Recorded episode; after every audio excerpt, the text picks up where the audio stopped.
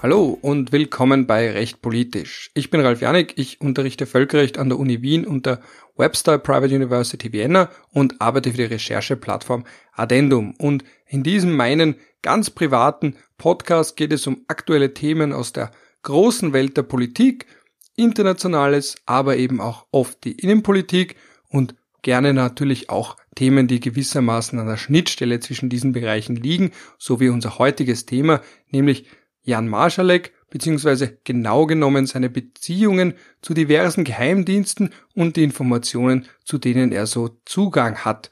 Das Thema ist insofern wichtig, weil es in Österreich nicht ernst genug genommen wird, meiner Meinung nach, und auch nicht wichtig genug wahrgenommen wird. Und das Schöne an Podcasts, wie auch an Blogs oder Vlogs oder was es auch immer da an Arten von Medien gibt, wo man selbst gestalten kann, ist ja das, dass man sagen kann, okay, ein Thema wird zu wenig thematisiert, angesprochen, besprochen, vielen ist nicht bewusst, wie wichtig es ist.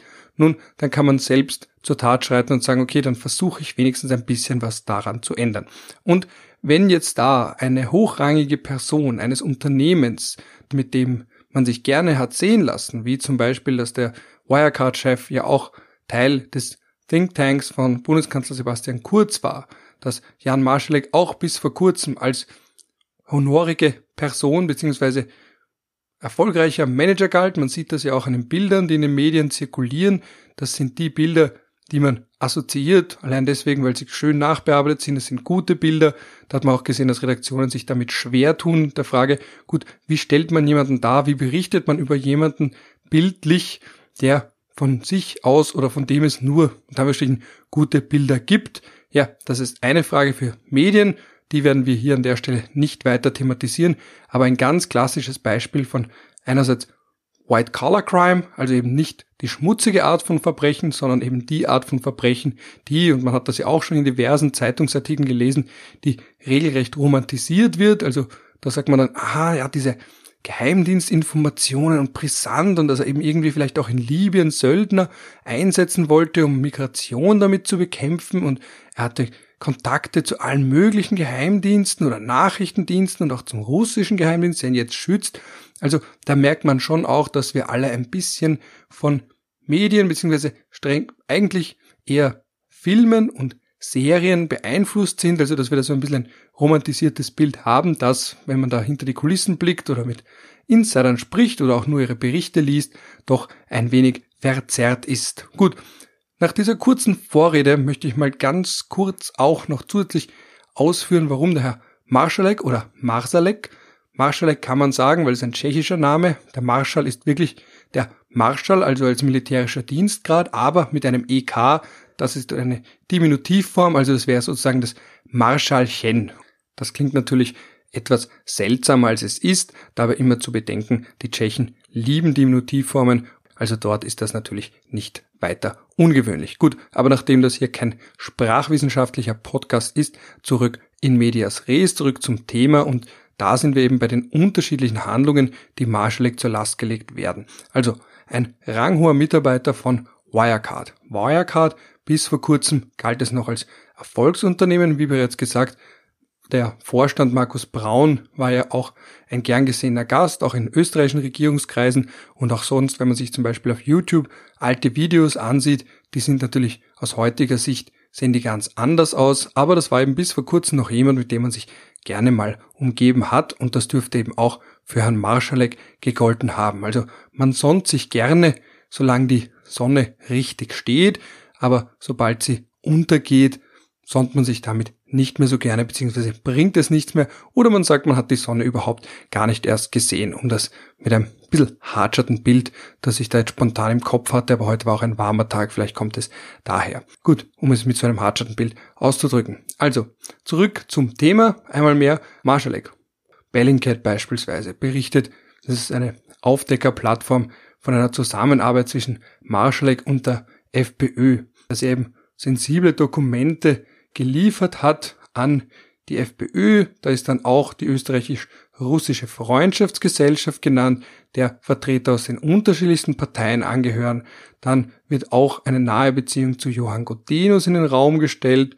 Ähm, dann gibt es da auch noch ein wechselseitiges zur Verfügung stellen von Geheimdienst oder wesentlichen Informationen, das da im Raum steht, dann ein Investment in Libyen, dann auch den Plan, den angeblichen Plan, dass man da in Libyen auch Milizangehörige zu Grenzbeamten ausbilden wollte, die eben dann Flüchtlinge davon abhalten sollten, nach Europa zu kommen. Dann gibt es da auch noch private Treffen, wo Marschalek mit den unterschiedlichsten Dingen geprahlt haben soll. Also da zum Beispiel in Syrien war, in Palmyra, das ist die zerstörte Stadt. Das war ja damals noch vor einigen Jahren ein sehr großer Aufschrei, weil der sogenannte Islamische Staat dort ganz alte Kulturstätten zerstört hat, was ein klassisches Kriegsverbrechen ist. Und dann, und das ist jetzt ein ganz entscheidender Punkt, hat er auch noch geprahlt damit, dass er und er hat sie auch gezeigt, dass er Verschlussdokumente von OPCW hatte, also das ist die Organisation für das Verbot chemischer Waffen und vor allem auch für das russische Nervengift Novichok und das ist eben genau das Gift, mit dem Sergei Skripal und seine Tochter im März 2018 in Salisbury im Vereinigten Königreich angegriffen wurden, die Salisbury Attack und das ist jetzt nicht mehr ganz unwesentlich, um es einmal mehr, man könnte sagen mit einer quasi Diminutivform auszudrücken, also quasi verniedlichen, weil das war eine Riesensache und das ist auch der Auslöser dafür, warum ich heute eine kurze Podcast-Folge zu dem Thema aufnehme, weil das war der Einsatz eines Nervengifts auf dem Staatsgebiet eines fremden Landes und die Briten haben damals ziemlich auf den Tisch gehaut, im Sinne, dass sie eben gesagt haben, okay, das ist jetzt nicht nur so eine geheimdienstliche Information oder äh, ein Geheim, äh, sagen, eine geheimdienstliche Mission, das ist mehr als das, das ist der Einsatz von Chemiewaffen auf unserem Territorium. Das ist auch eine Verletzung von Artikel 2 Absatz 4 der UNO-Charta. Das ist eine gewaltsame Handlung, die von einem Staat, also Russland, denen man das zur Last gelegt hat, weil Sergei Skripal war ja ein ehemaliger russischer Geheimagent, Spion, der dann übergelaufen ist, also eine Art Doppelagent. Und Darüber kann man dann mutmaßen, warum, aber man kann sich schon vorstellen, dass ein Geheimdienst eines Landes, unabhängig davon welches, aber vor allem natürlich auch wenn es ein Land wie Russland ist, das nicht so gern sieht, wenn ehemalige und damit stehen Mitarbeiter, Anführungsstriche aus, dann für einen anderen Staat spioniert haben oder vielleicht sonstige wesentliche Informationen haben könnten. Und wie gesagt, das war auf internationaler Ebene sehr groß. Es haben auch viele europäische Länder als Reaktion darauf und das Zeichen der Solidarität mit den Briten-Diplomaten ausgewiesen. Österreich hat das damals nicht getan. Und Österreich war ja damals, es war schwarz-blau bzw. türkisblau, ähm, das Außenministerium, das war Karin Kneißl, offiziell parteiunabhängig, inoffiziell natürlich eine gewisse Parteinähe zur FPÖ, die sie auch nominiert hat. Ähm, könnte man sagen, jetzt ein komplexes Verhältnis, auf das wir an der Stelle aber nicht näher eingehen müssen. Und die große Frage war ja dann damals schon, warum hat Österreich keine Diplomaten ausgewiesen Offiziell hat man sich auf die Neutralität berufen. Gleichzeitig muss man da auch anführen, dass die österreichische Neutralität eine Neutralität ist, die sich darauf, um es auf simpelste runterzubrechen, darauf konzentriert, dass man kein Militärbündnis, keinem Militärbündnis beitritt, also der NATO, keine fremden Militärbasen auf unserem Staatsgebiet zulässt und dass man jetzt auch keine Kriegsparteien aktiv unterstützt. Sie verhindert aber nicht, also es ist keine Gesinnungsneutralität im Sinne von einer absoluten Neutralität in politischen Fragen wie dieser. Also sie steht auf jeden Fall grundsätzlich nicht der Ausweisung von Diplomaten in so einer Affäre im Weg. Das nur ganz kurz auch als Hintergrundinformation dazu. Und dieser Sergei Skripal hat noch einen weiteren Bezug zu Wien, das 2010 ein Austausch von Spionen zwischen Russland und den USA stattgefunden hat und dieser Austausch war eben in Wien. Also da hat man gewissermaßen, und es galt bis dahin als der größte Austausch von Gefangenen der jeweiligen Seiten seit dem Kalten Krieg und das hat auch bisschen Assoziationen zu der Zeit des Kalten Krieges hervorgerufen. Wien als Drehscheibe beziehungsweise als Treffpunkt, als halbwegs neutraler Boden, auf dem diese beiden Supermächte wie in alten Zeiten einander begegnen können, ohne dass der eine oder der andere das Gefühl hat, jetzt hat man sich zu nahe nämlich im wahrsten Sinne des Wortes geografisch oder auch politisch an den anderen herangewagt. Gut, und manche mutmaßen sogar, dass das der Grund ist, warum österreichische Ministerien Zugang hatten zu den Informationen rund um dieses Nervengift. Warum genau, weiß ich an dieser Stelle nicht. Was man aber weiß, ist, dass ursprünglich hat eben die Financial Times darüber berichtet, dass Marschalek Zugang hatte zu diesen Dokumenten und die Financial Times hat das eben berichtet. Was sie anfangs noch nicht wusste, ist, woher er diesen Zugang hatte. Mittlerweile weiß man das, da hat die Tageszeitung Österreich sehr ausführlich dazu berichtet, aber es ist auch klar, es sind auch entsprechende Verfahren jetzt auch innerhalb der Ministerien eingeleitet. Die Staatsanwaltschaft ist schon aktiv und da kommen drei Ministerien in Betracht. Das damalige Verteidigungsministerium, also geführt von Kunasek, FPÖ, eben das Außenministerium, das wir bereits genannt haben, unter Karin Kneißl und dann auch noch das Wirtschaftsministerium unter Schramberg, ÖVP. Und was man da auch sieht, ist, dass so viele unterschiedliche Personen Zugang gehabt haben können, dass es jetzt sehr schwer nachvollziehbar ist. Und auch wenn man sich ganz allgemein durchliest oder mal näher damit befasst, zu welcher Art und wie vielen Dokumenten Herr Marschalek Zugang hatte, dass man merkt, das kann jetzt nicht nur ein einzelner gewesen sein, der hier alles ihm geleakt, also übergeben hat, sondern da stimmt schon mal was Gröberes nicht. Und jetzt liegt es an Österreich, das entsprechend aufzuklären. Warum liegt es an Österreich, das entsprechend aufzuklären? Weil wir schon seit dem BVD-Skandal ein ganz, ganz massives Vertrauensproblem haben. Das heißt, dass andere Länder bzw. die Geheimdienste in anderen Ländern durchaus gewisse Vorbehalte haben, den österreichischen Nachrichtendiensten, das muss man dabei auch bitte immer bedenken, Österreich hat offiziell keine Geheimdienste, also keine Institutionen, die verdeckt offensive Operationen durchführen, sondern wir haben Nachrichtendienste. Und drei sind es an der Zahl, also das Heeresabwehramt, das, wie der Name schon sagt, rund um Angriffe, potenzielle Angriffe und Bedrohungen, die das Bundesheer betreffen und auch ausländische Einsätze des Bundesheeres betreffen, Informationen einsammelt. Dann das Heeresnachrichtenamt, das ganz allgemein Informationen beschafft und ein Lagebild gibt. Und dann haben wir eben auch noch zusätzlich den Verfassungsschutz. Und das heißt, wir haben da drei unterschiedliche Institutionen, zwei beim Bundesheer, eine, die beim Innenministerium angeordnet ist. Und da kann es natürlich dann sehr oft der Fall sein, dass sie einander im Weg stehen, möchte ich nicht sagen, aber zumindest überschneiden und auch nicht ganz klar ist, wo jetzt ihre Kompetenzen abgesteckt sind, also wo die Kompetenzen von den einen beginnen, von den anderen, dass man vielleicht das Rad nicht immer zweimal erfindet und natürlich dann auch die Frage, wem sie Rechenschaft ablegen, dass es bei drei unterschiedlichen Nachrichtendiensten in ein und demselben Land, das noch dazu sehr klein ist, schwierig.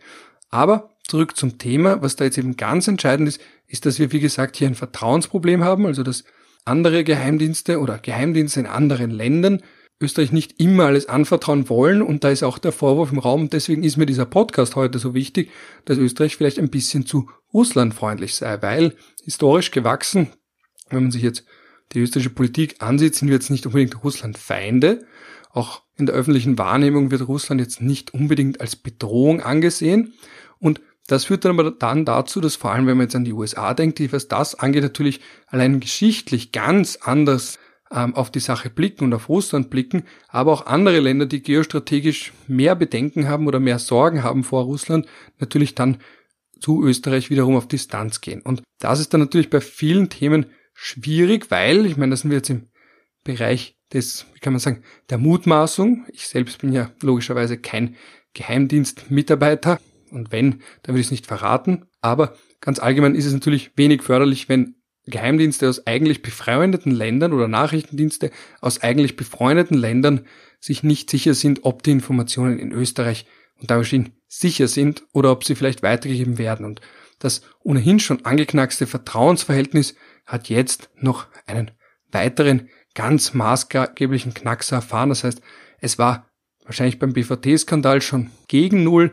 Jetzt ist es definitiv bei Null beziehungsweise unter Null. Und wie man das langfristig wieder reparieren möchte, weiß ich nicht. Die konkreten Auswirkungen kann man nicht sagen, aber es steht schon fest, sie sind auf jeden Fall nicht sonderlich positiv und das ist die Art von Schaden, die man auch nicht wirklich bemessen bzw. beziffern kann, eben wegen der Dauer und auch wegen der konkreten Auswirkungen. Das heißt, wenn irgendwie unmittelbar ein Anschlag bevorsteht, dann kann man schon vertrauen, dass befreundete Geheimdienste entsprechend was sagen werden.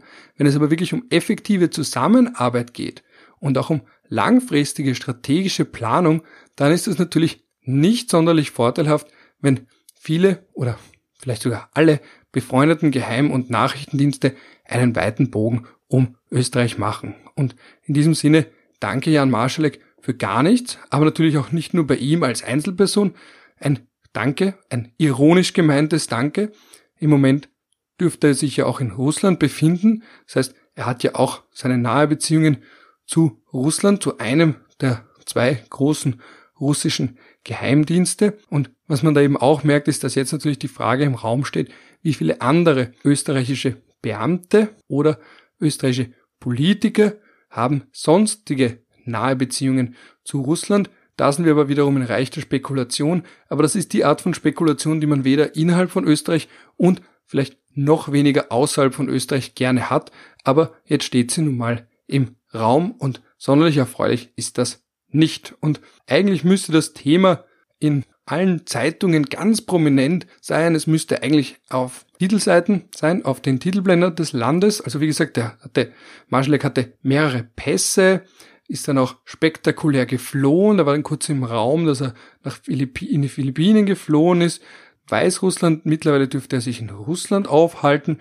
Da müsste man eben, wie gesagt, aufgrund des Vertrauensverlusts und auch des, deswegen, weil er beste Kontakte zur österreichischen Politik hatte, müsste man da jetzt wirklich sagen, okay, Moment, Top, Reset-Knopf drücken, was ist da los? Wir schauen uns das jetzt ganz breit an.